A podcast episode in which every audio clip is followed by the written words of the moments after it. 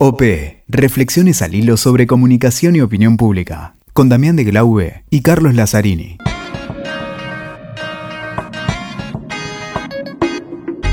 Hola, ¿qué tal? ¿Cómo les va? Acá estamos en un nuevo episodio de esta quinta temporada. Ya, acá estoy con Damián de Glaube. Quinta temporada, Damián. ¿Y cuántos episodios ya de la quinta Uf, temporada? Quinta temporada, Cali, ya no tengo ni la cuenta. Y hoy estamos, no digo de fiesta, pero hoy invitamos a un amigo de la casa. Eh, Yo creo que es la, una- lo describe, sí, porque.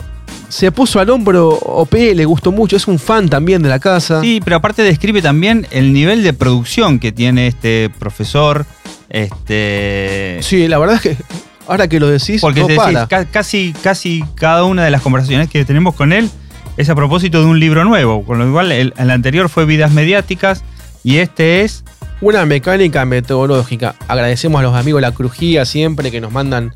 Mostramos en libros. libros una, una mecánica metodológica para el análisis de las mediatizaciones, siempre estudiando desde la semiótica ese, en ese campos mundo. complejos.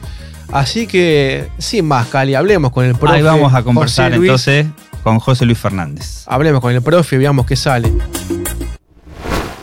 Bueno, arrancamos, José Luis. Acá tengo tu último libro y lo estoy mostrando a cámara porque tenemos un estudio con cámara acá, así que lo estoy, lo estoy mostrando para quienes escuchan este video podcast, sería ya. Este, vos salís solamente con sonido, así que no, no hay problema, no te tenés que arreglar cualquier cosa. No tengo que estar vestido. No, no, no, podés estar como, como quieras. Interesantes e interesados en conversar sobre esta última obra tuya, una mecánica metodológica para un análisis de las mediatizaciones. Después de haber hablado bastante sobre vidas mediáticas, se vino este libro, ¿no? ¿Cuál, cuál, cuál fue la necesidad de, ir para este lado bueno, y centrarte un poco más en lo metodológico? En realidad todo este camino que empezó más, hace más de 10 años, diría en 2010, por ahí, que tiene una serie de artículos, que pasó por plataformas mediáticas, otro librito de la crujía de 2018, vidas mediáticas, y llega a este, en realidad, todo empezó pensando este libro. Este, Y en el camino fueron ya- apareciendo otros. Sí, sí, porque, bueno, escribir sobre metodología, ya a todos mis amigos les avisé, les digo, no se les ocurre escribir sobre metodología. No solo porque no es fácil, sino porque este, te obliga a una posición paranoide, digamos, en el mundo académico y especialmente en las ciencias sociales, porque todos eh, no puedes estar dentro de las ciencias sociales sin considerarte alguien que sabe sobre metodología. Entonces, y más dentro del campo de la semiótica, que es mi campo específico. Entonces, eh, me fui dando cuenta que para poder sostener un punto de vista metodológico operativo, tenía que haber primero, aunque sea a nivel imaginario, un campo construido. Entonces, vida mediática fue la propuesta de construcción de un campo donde las mediatizaciones y su sistema de intercambio discursivo tuvieran el lugar que para mí tienen que tener, no jerarquizando con respecto a otros niveles de la realidad, pero sí este, teniendo en cuenta que prácticamente no hay vida social que no esté mediatizada, cada vez más. Y este y que las mediatizaciones son contextos, entonces, eh, especialmente las plataformas, son contextos de vida social. O sea que si vos no podés entender el contexto donde te desempeñás políticamente, académicamente, eh, socialmente, tenés dificultades de manejo. Y yo creo que hay muchas dificultades de manejo en distintas áreas, Ujú. y generan incertidumbre y sorpresas todo el tiempo.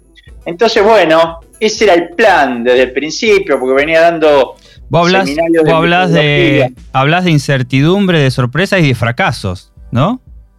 Sí, totalmente. Es, es algo.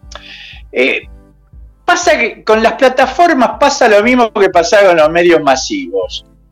El- hasta el discurso crítico, antimediático, antiplataformas, Mm. parte de la base de los éxitos de las plataformas.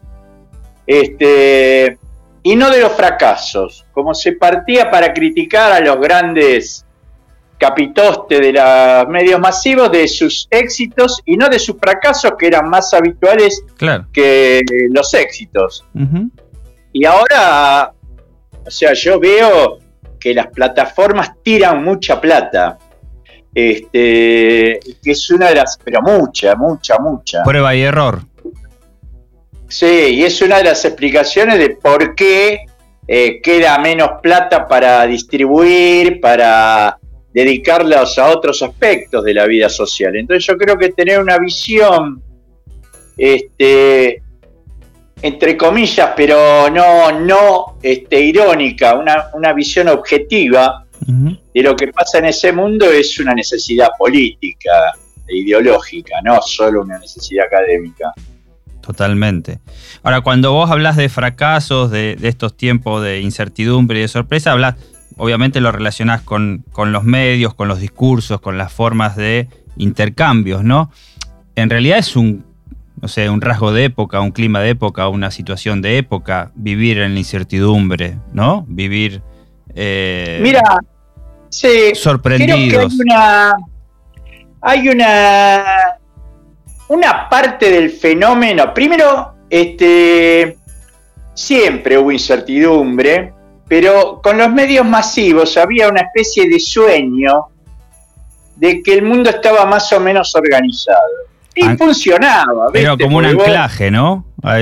Claro, entonces vos no eras ni izquierda ni de derecha, pero tenías una tercera posición y lo podías ubicar en el mapa este, podía decir que había un tercer mundo, porque podía ser hippie, porque eras este, antisistema, Este, podía ser punk y tener repercusión internacional porque no te gustaba este, la, el aburguesamiento del rock. Entonces, eso tenía un cierto funcionamiento, no funcionaba perfecto. Bueno, eso ahora desaparece pierde eficacia. Entonces, no solo que hay incertidumbre, sino que no hay fuentes confiables. Esto de que eh, la Organización Mundial de la Salud no pudo conducir la epidemia, la pandemia. Sí. Y que cierra la pandemia, anuncia la clausura de la pandemia, eh, casi un año después de que ya todos vivimos fuera de la pandemia.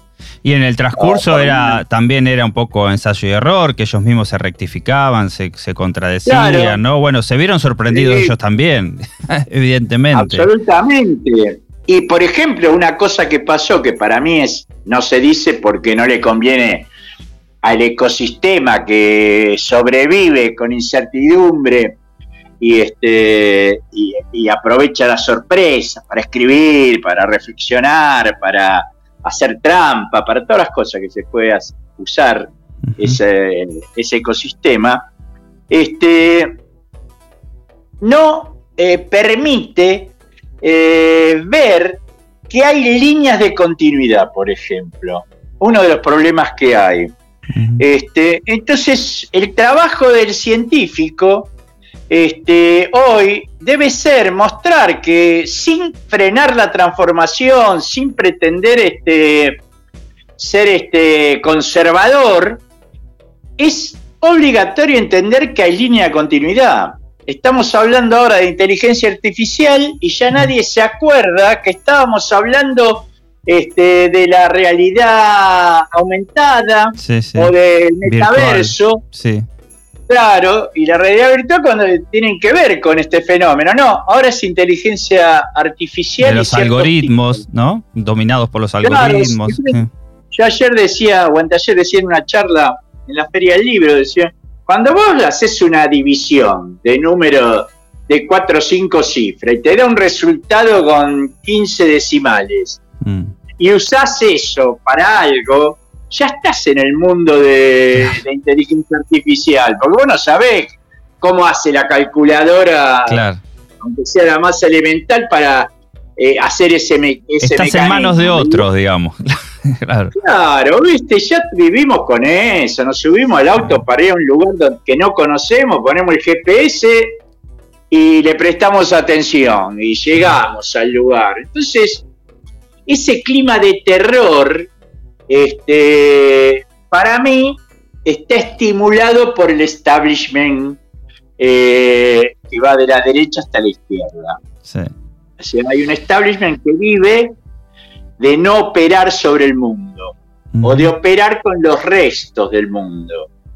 Cuando para mí la población, este, el que entra en el mundo de las plataformas y empieza a navegar, en un tiempo tiene un nivel de conocimientos que si yo lo tengo que describir, que soy un especialista, eh, hacen falta libros así de 300 páginas. Claro.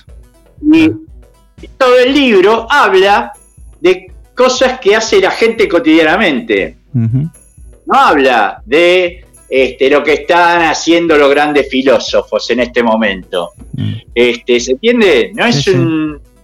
El problema de lo metodológico para mí mm. es un, un, problema, un tema antielitista. Claro. Es decir, ya escribí los artículos, la charla de ayer también fue así, de darle herramientas a la población pero no para que se maneje, para que navegue o que descubra verdad de detrás de la falsedad, que nadie toma decisiones mm. este, importantes con una fake news, sin chequear, sin buscar otra fuente, que además las tenés a mano, las tenés en el teléfono, no te cuesta nada. Entonces esa idea de que hay idiotas navegando mm. es, creo que es una conclusión del sistema que eh, sea cual sea el sistema, que le conviene al sistema, sea cual sea.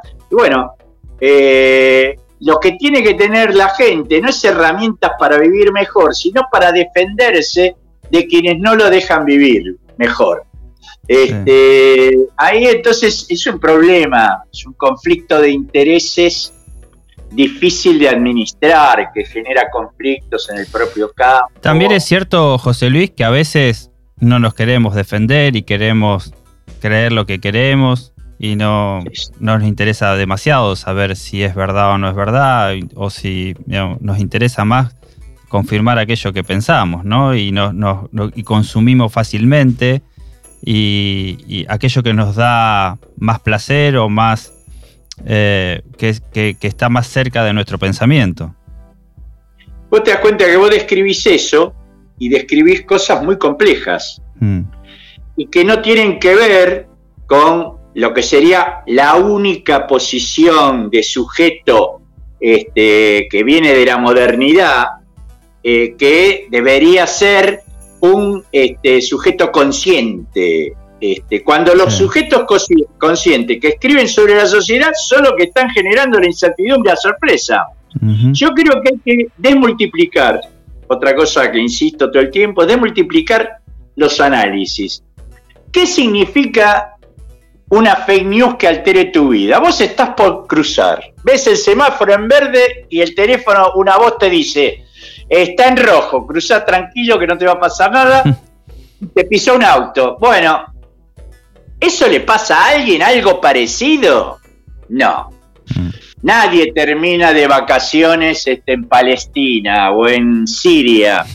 Este, nadie termina este, estudiando este, en una universidad desconocida por todo el mundo.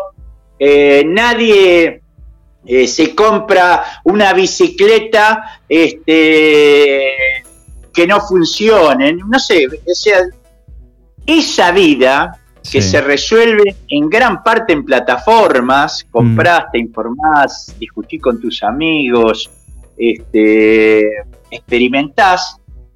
Eso es la vida mm. este, social hoy. Mm.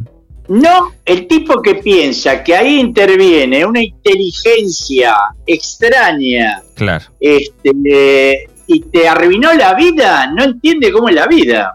Claro. Este, o sea, yo qué sé, a mí me entró, estaba esperando la llamada de ustedes, entonces me entra una llamada de un teléfono que me avisa el teléfono, la inteligencia artificial, y dice, puede ser spam. Digo, bueno, pero andás a ver de dónde me llaman. Entonces atiendo, ah, me querían este, ofrecer un descuento de algo que ni sé qué tengo, digamos. ¿Cómo ves? Vos sabés que nuestro, nuestro podcast y siempre te, tus estudios lo, lo, intentamos traer hacia la política, porque bueno, un poco hacemos, pivoteamos sobre la comunicación política, la opinión pública, y siempre vemos esta, bueno, esta caja de herramientas que vos propones, digamos, ¿cómo, cómo la ves este, desde el mundo de la política? Que nosotros venimos conversando bastante, lo vemos cuando vemos esa disociación ¿no? de, lo, de, la, de por dónde pasa la conversación social, incluso a veces en redes sociales que actúan como esas cámaras de eco, esas burbujas, cuando se habla de algunas cuestiones, por ahí socialmente la conversación es otra. Y la, y la política, cómo ha, ha venido un poco desfasada y un poco atrás de estos cambios. Y si hablamos de sorpresas y de incertidumbre, ¿cuál sorprendida y cuál incierto está el tema de la política, ¿no? ¿Cuál sorprendida con estas nuevas, con estos nuevos ecosistemas? Y mira, este, viste, nadie pensó que podía ser este presidente Trump, ni mm. Bolsonaro, eh, ni nadie podía puede creer que crezca mi ley mientras se, se, estimula su crecimiento. Este, todo el tiempo estás viendo cosas que vos decís, esto no le convendría mucho a la política y la política se mete de cabeza. Yo creo que, para decirlo en sencillo, es algo complejo para decir en sencillo, la política, creo que también el sistema de la comunicación política en buena parte, piensa que hay una actividad que se llama política y otra actividad que se llama comunicación.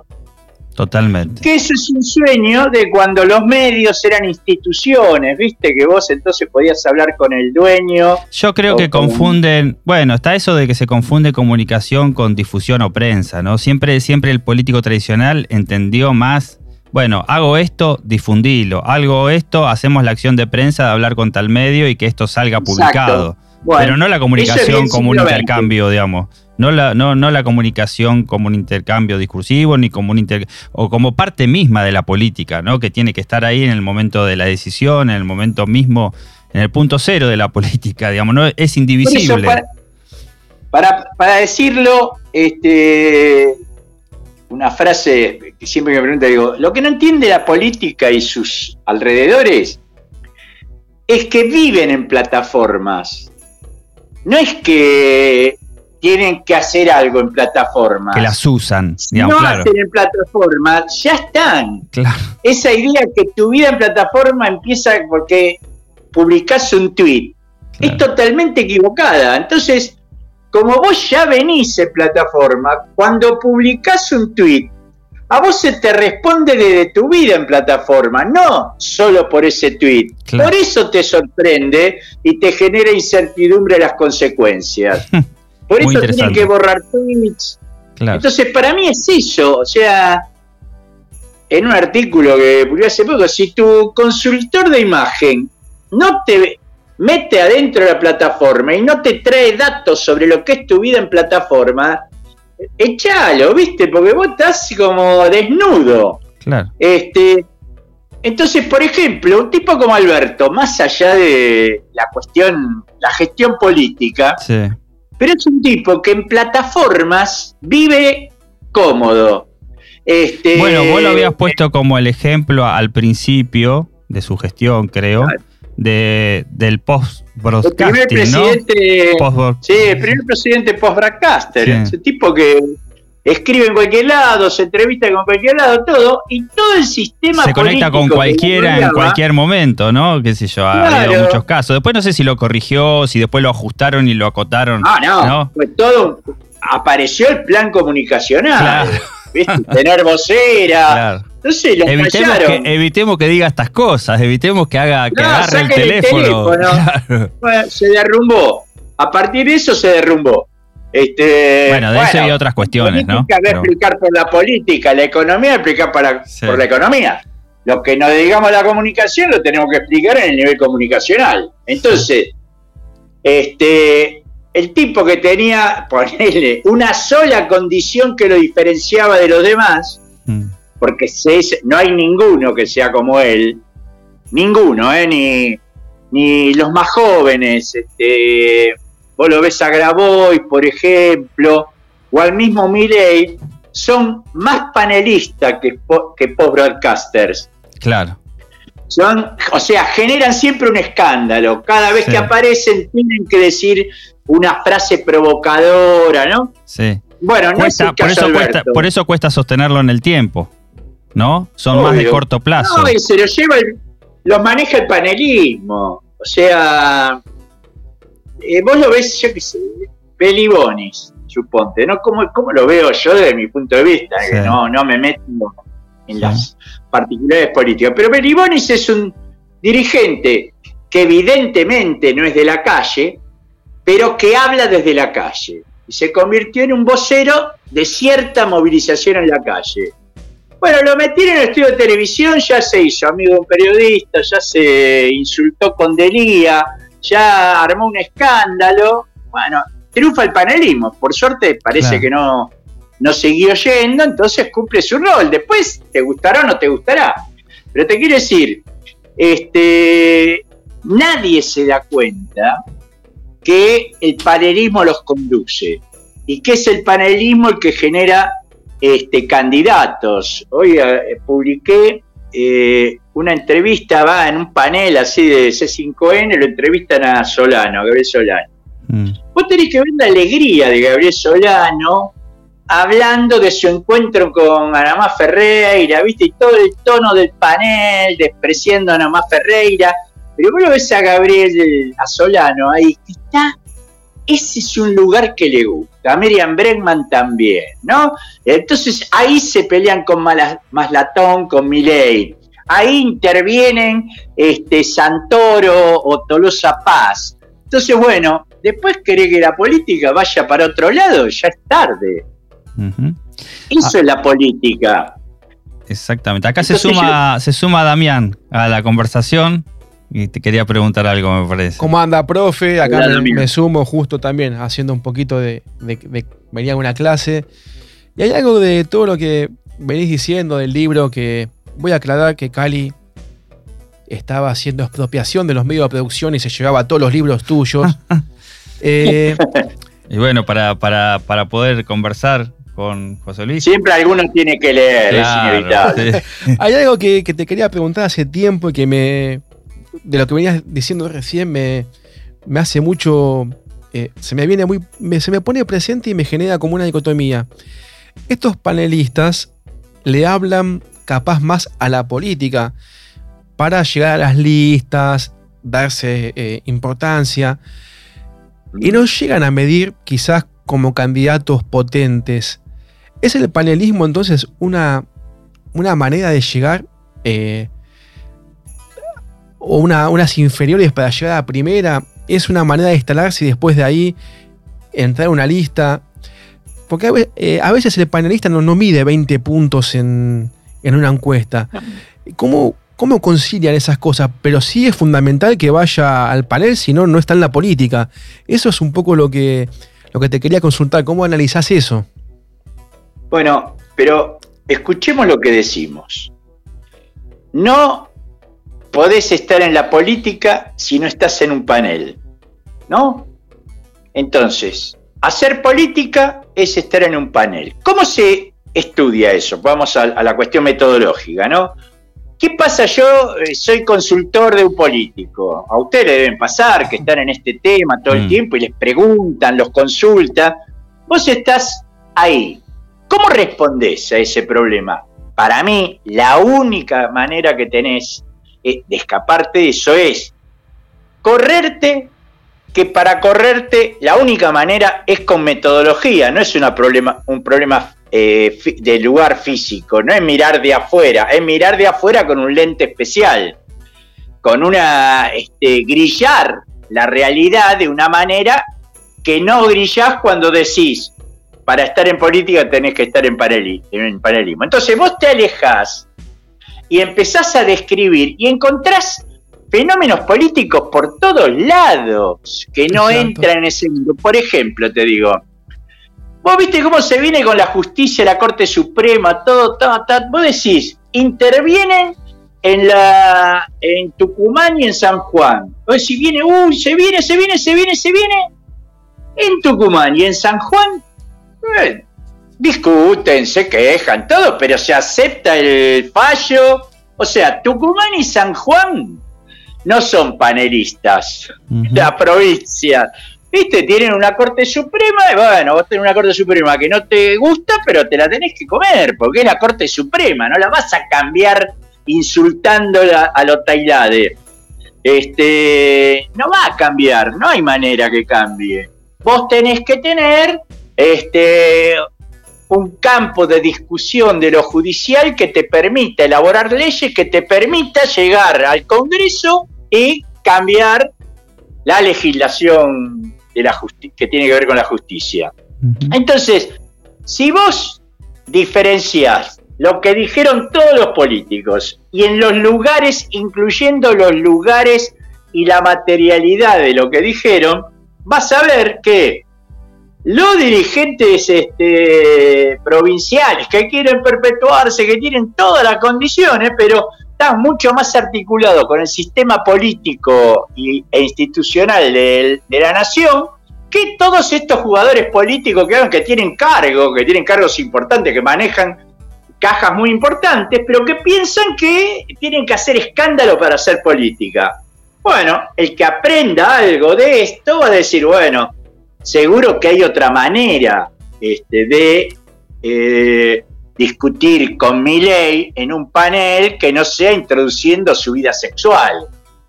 ¿Se entiende? O sea, vas a encontrar otras maneras. Vos escuchás, yo que escucho bastante, trato de esquivar a los dirigentes de todos los sectores porque me parecen todos muy parecidos y muy así, panelizados, pero vos escuchás a la segunda línea técnico-política de cualquier fuerza política, de cualquiera, y son de otra categoría.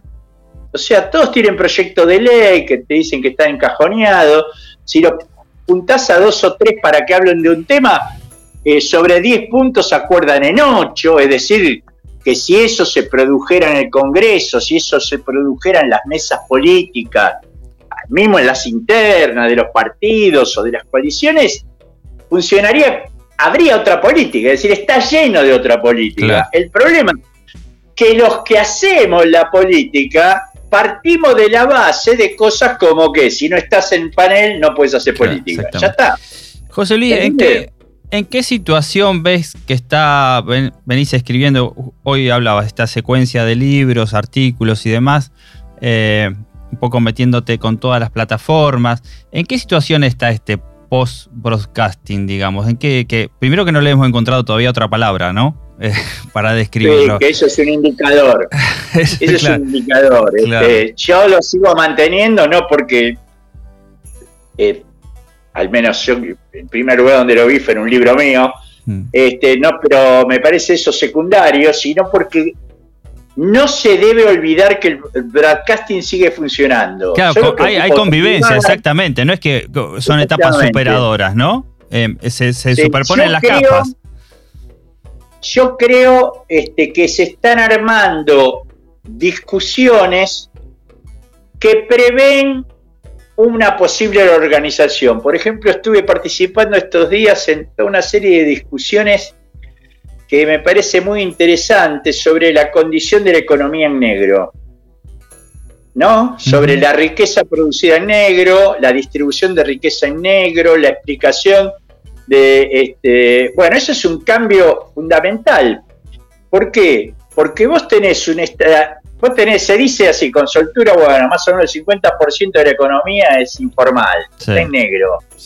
Eso quiere decir que vos eh, tomás una decisión económica y nunca te da, eh, te presta atención todo lo que manejás. O sea, vos manejás el 50, mandás una decisión económica y le va a dar bola el 30. Claro. Entonces, te falta un pedazo de sociedad. Bueno, ese pedazo que te falta de sociedad, ¿son solo los pobres? Entonces, si vos son solo los pobres, te tenés que dedicar a la asistencia. Si descubrís que no son solo los pobres y tenés un montón de indicadores que no son solo los pobres, tenés que crear condiciones para que lo informal se haga formal y no va a ser con represión ni con argumentación. Mm. Tiene que ser porque yo estoy en la economía en negro, no me va mal, me voy a meter en la economía formal porque me va a ir mejor. Claro. No porque, bueno, eso es principio de honista elemental. Este, bueno, esas cosas se empiezan a discutir. ¿Dónde se empiezan a discutir? En plataformas. Claro. Entonces, y se traen datos de afuera, intervienen académicos diversos. Entonces, yo creo que ese es el único camino de rearmar un este, ecosistema desmultiplicado de temas a abordar y a gestionar.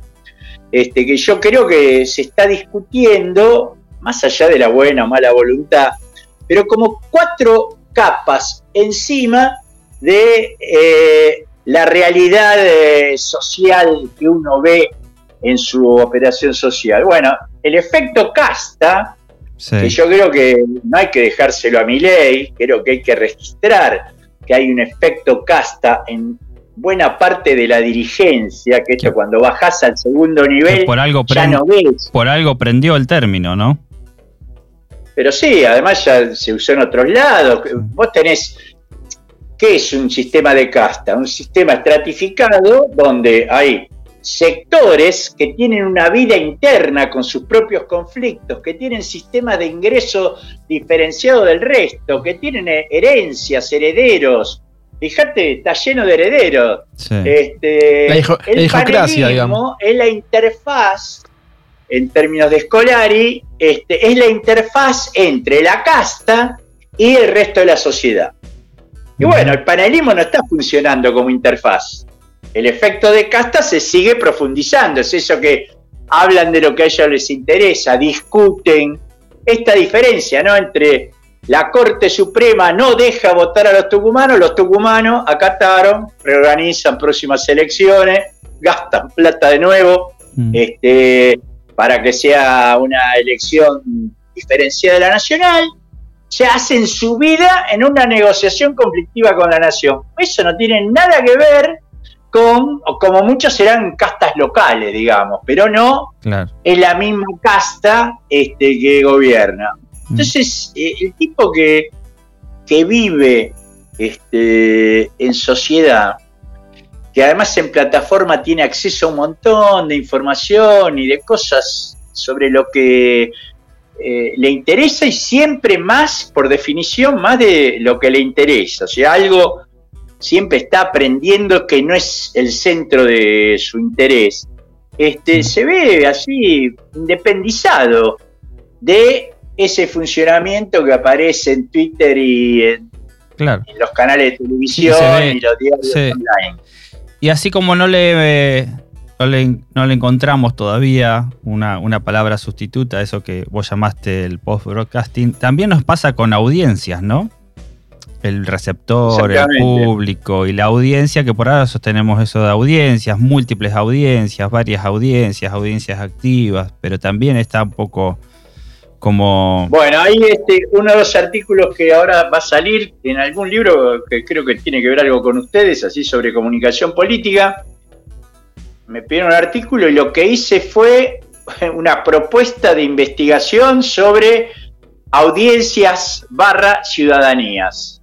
Yo creo que hay que hacer un estudio de base, que lo tendrían que hacer las universidades, suponte, ¿viste? Porque es un estudio que es caro, pero para reorganizar, este, es extraído de un capítulo de, una mecánica metodológica, pero aplicado específicamente a la relación en ¿Qué está haciendo la gente ahí con el teléfono que vos querés que te vote o que participe en sociedad?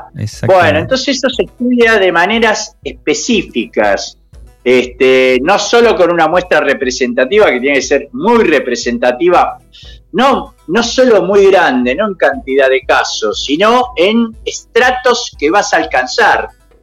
Este, y a eso le tenés que hacer preguntas este, donde interactúen distintas, este, o sea, vos te compras un yogur para la mañana o para la tarde, no te compras un yogur para cenar.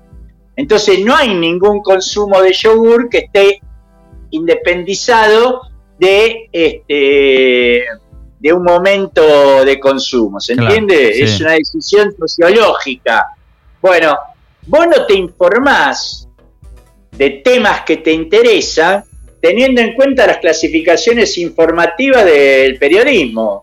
¿Cómo, ¿Qué tipo de información vos utilizás? ¿Y de qué medios o con qué sistema de intercambio accedes a ella?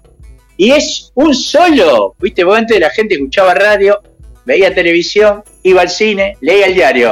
Ahora, leía, leía determinado diario. Exactamente. ¿Cómo se está mezclando eso ahora? Bueno, todo eso no se conoce, no se puede estudiar dentro de las plataformas, mientras cada plataforma tenga este, penetraciones del 40, 50% de la población. Tenés, para entender cómo funcionan las plataformas, tenés que entender cómo se usan, cómo se relacionan entre sí y por qué los que no usan ciertas plataformas no las usan. Entonces recién ahí vos podés hacer una segmentación de audiencia, ciudadanía, que tenga que ver con esta vida en plataforma. Ahí podés empezar a entender. Yo lo lamento, viste, que es una respuesta como de mediano plazo Este, y metodología y metodologista, pero no, este, perdón, estoy tomando mate. Este, este, y metodologista, pero la verdad, hace 10 años por lo menos que se está en esta situación y que los especialistas dicen comunican mal, como si supieran qué es comunicar bien. Y ahí José Luis me, lleva a algo que, vos, que a mí es uno de los capítulos que más me gustó de, una mecánica metodológica y que a su vez me parece que... Eh, no sé cómo, cómo pudiste llegar a eso, es increíble. De hacia el final, cuando hablas de los estilos, ¿no? Una mecánica estilista, eh, en análisis del discurso de las mediatizaciones, las fronteras estilísticas.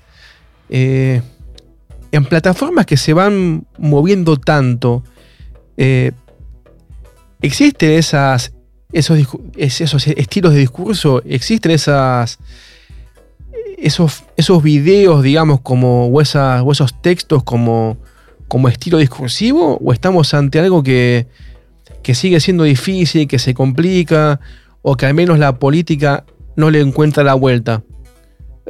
Yo creo que falta información de base. Yo te describo siempre que doy una charla así para público en general, pero también en las clases de posgrado que doy, yo les muestro mi celular. Que yo uso tres pantallas, te diría dos pantallas y tres cuartos de lo cual uso frecuentemente la mitad. Bueno, hacete un listado de las cosas que yo uso y trata de entender cuando yo estoy haciendo algo en el celular, qué tipo de cosas puedo estar haciendo.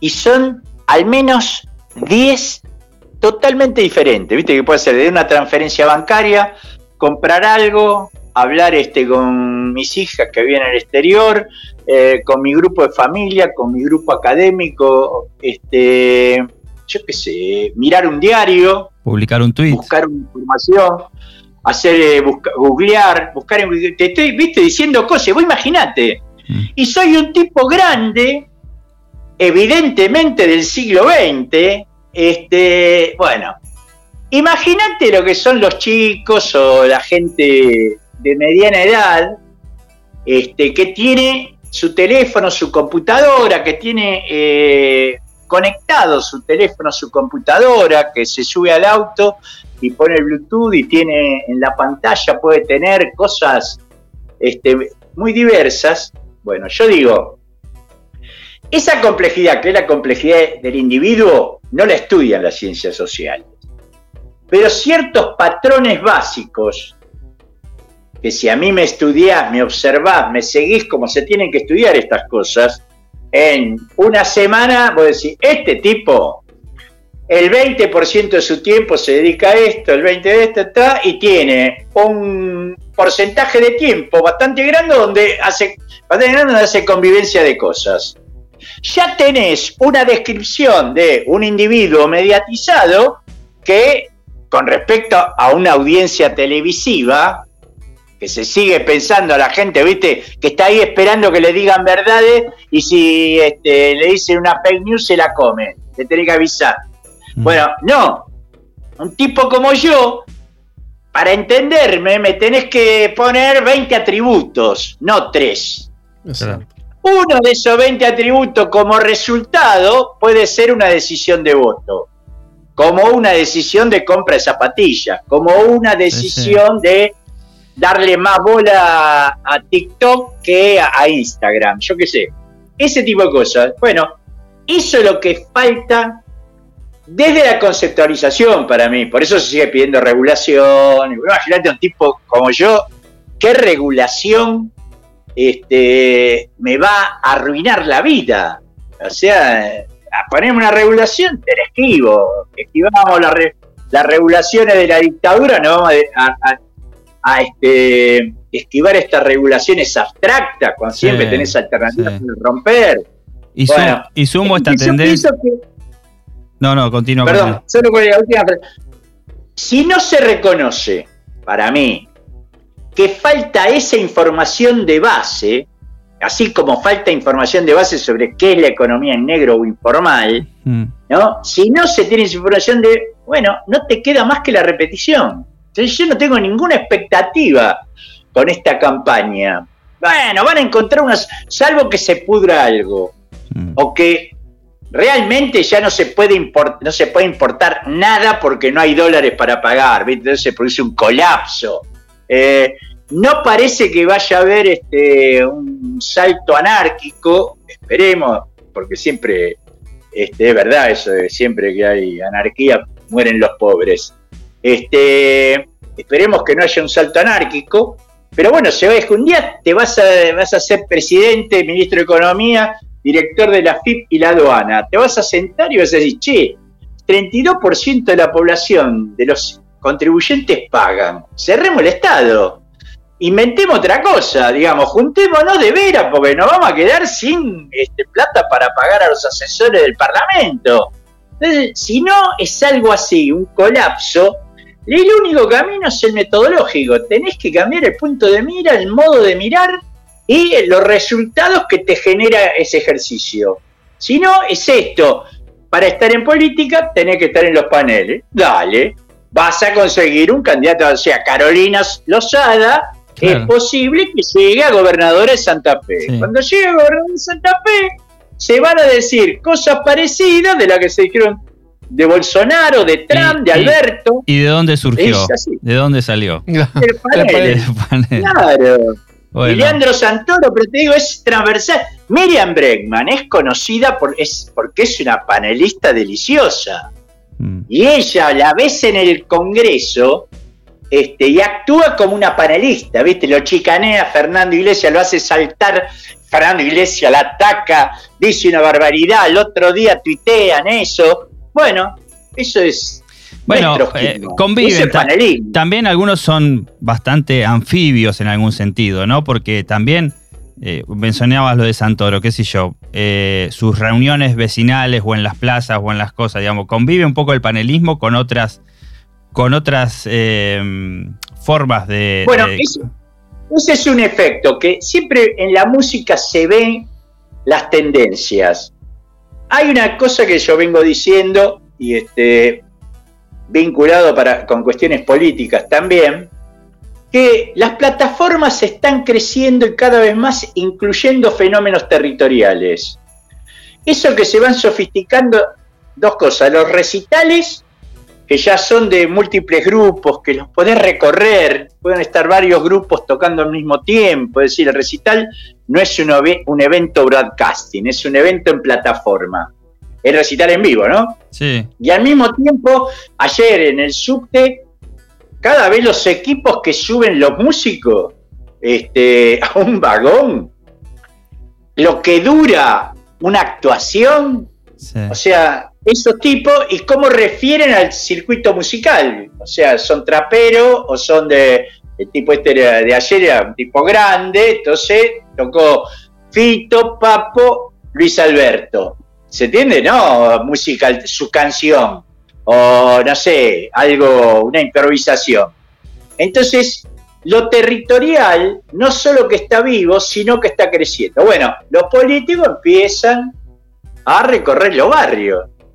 Pero, por ejemplo, Macri, que era un tipo que me, consta que se tenía mucha fe en el cara a cara con los vecinos, nunca consiguió un videasta que captara eso que él se sentía cómodo. Vos lo, leí, lo veías y en el video estaba incómodo, agarraba a una nena, parecía que se la quería violar, ¿no? O sea, un desastre audiovisual.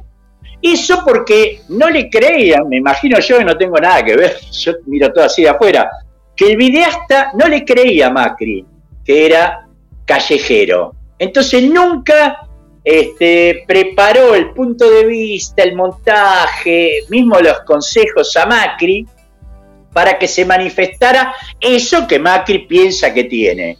Este, entonces, el retorno a lo territorial es inevitable, este, los movimientos sociales en eso este, son importantes. Esto que pasó con Bernie y, este, y los colectiveros me parece que es un indicador de que eh, es un caso de tipo que no tiene idea de lo que es el territorio. Piensa el territorio en un nivel eh, fílmico, por decir así.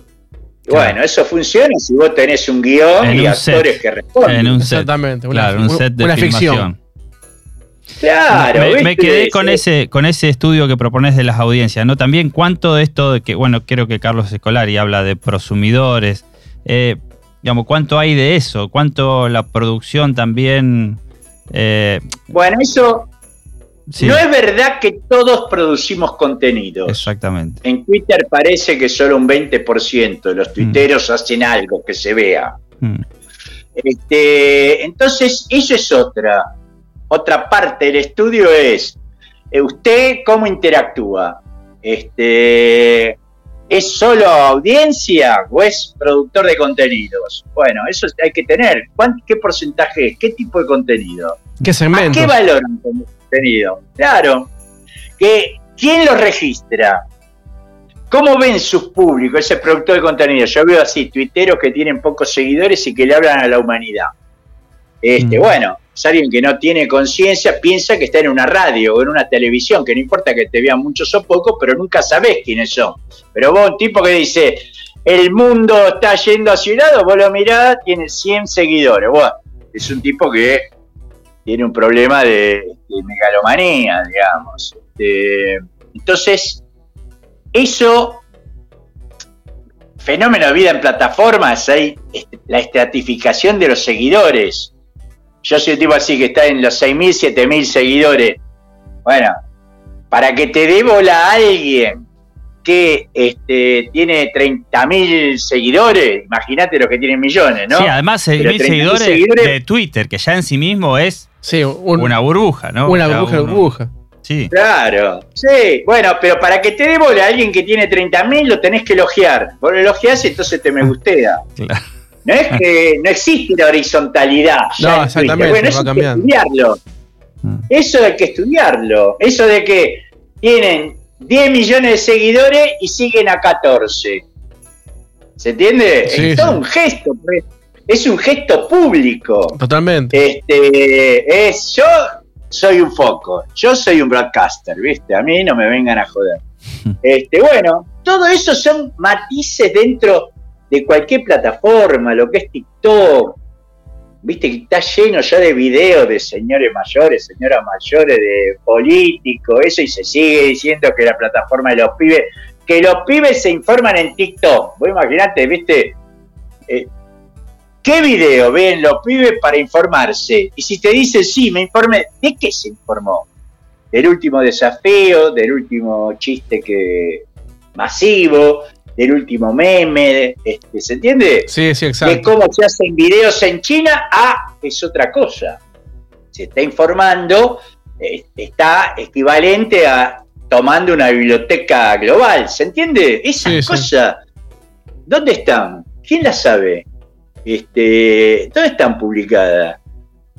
Sí, no, no existen este, todavía. No, no, bueno, por eso te digo, es la academia debe incorporar, los consultores que consultan a la academia deben incorporar herramientas que le permitan diferenciar lo nuevo de lo viejo. Así, cosas elementales, ¿eh? El libro, yo sé que, bueno, pone una mecánica metodológica, pero la idea que la discusión es compleja está en las notas de final de sección. El libro se tiene que poder leer la única condición para leer el libro y aprender herramientas y a ordenar cosas que uno ya maneja, la única condición es que te interese, que estés preocupado porque las cosas no están funcionando. Cualquiera que se dedique a la compol y que piensa que en su opinión o en su funcionamiento o en su comprensión le faltan cosas que tendría que tener, esa sensación, viste, que te consulto y decís, mira, yo no sé, para mí, bueno, entonces ahí no está funcionando. Exacto. Tenés que funcionar de tal... Bueno, cuando estás en esa posición, este libro te tiene que servir. Muy bien. Te tiene que dar herramientas, cosas que pensabas de una manera, ahora podés analizarlas de otra. Y eso, bueno, ¿tiene complejidad? Sí, pero no es una complejidad de un laboratorio este, biológico o físico. Es la complejidad de prestar atención a fenómenos que tienen muchos elementos y que hay que tener herramientas para que no se te mezclen los elementos. Y poder ver entonces después cómo juegan entre sí. Es un principio básico de la modernidad, por decir así. Pero como no se registra, a mí me parece que, te digo sinceramente, no me la creo. Creo que además eh, no alcanza con este libro. O sea, no es que en un foco se va a resolver, es en una mesa de interdisciplina. Tienen que, para tratar cualquiera de estos temas, tiene que haber decenas o cientos de investigadores trabajando al mismo tiempo. O sea, es toda una maquinaria compleja. Por eso es una mecánica, ¿viste? Que hay que pensar una nueva mecánica de organización de la reflexión y de la investigación.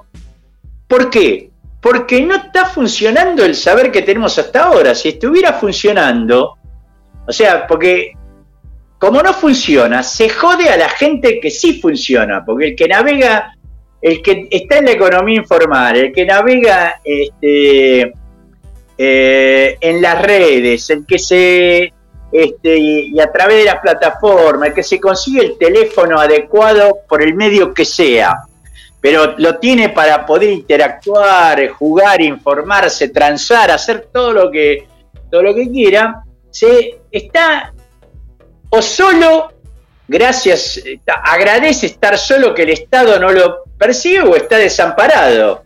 Este, cada vez que el Estado se le ocurre intervenir, le pone una traba, no una ayuda. Entonces, me parece que eso es, eh, bueno, ojalá que todo se deriva hacia la economía informal Mm. pero implica transformaciones y crisis políticas profundas. Entonces, el que esté preocupado por eso tiene que cambiar de, caja de velocidad, de, de, volante, tiene que usar otras ruedas. No sé cómo ya metaforizar, pero lo ves, lo ves, lo ves. Esto, viste, que estamos hablando, me decís una frase y yo digo, bueno, ahí tenemos un problema. Yo lo veo así, viste, estaré sesgado, pero no, no veo otra salida. Muy bien, José Luis. Sí. No, y si querías agregar algo más. No, no, que veo que el riesgo para mí es los actualizados, que dicen que vienen advirtiendo de esto hace tiempo. Y bueno, pero ¿cómo es que advirtieron? Son importantes, nadie les dio bolilla y siguió el flujo de vida tranquilo. Yo, digamos, con estas posiciones, o sea, cuando engancho uno de estos ejes, pierdo 100 o 200 seguidores en Twitter. a nadie le gusta discutir, es cierto. ¿Se entiende? O sea, no, ¿por qué te va bien si a todo nos va mal? Es porque no ayudaste a que nos fuera mejor. Si no, estaríamos en otro lugar. Bueno, eso nada más. Muchísimas gracias, José Un gusto, profe. La verdad que es como siempre un, placer. Y una, No, yo agradezco mucho a ustedes la atención, que me dejen hablar tranquilo, que sean tan Esa es la idea, esa es la idea. Y bueno, y queda, yo acá estoy otra vez mostrando en cámara, bueno, lo estás viendo, pero estamos mostrando tu libro y una recomendación, aparte de tus últimos eh, tus últimas palabras tienen que ver mucho con eso también, que todos los consultores y asesores, digamos, una buena recomendación el libro. Así que muy agradecido, José Luis. Hasta la próxima conversación. Un gusto, Gracias profe. a ustedes. Chau, chau. Nos vemos pronto. Chao, hasta luego.